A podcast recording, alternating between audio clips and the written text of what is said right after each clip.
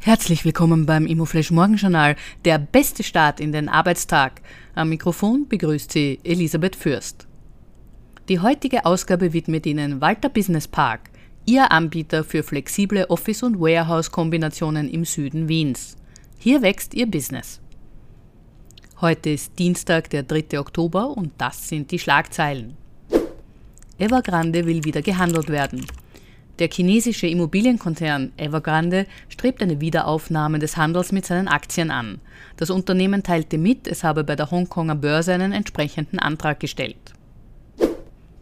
Leihwande Dachgleiche.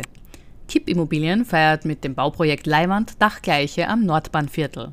Mit dem Wohnhochhaus entstehen 196 2 bis 5 Zimmer Eigentumswohnungen, die sich auf 20 Geschosse mit 66 Meter Höhe erstrecken. Das Projekt soll bis Frühjahr 2024 fertiggestellt werden. Die spannendste Meldung heute. Inflation im September gesunken.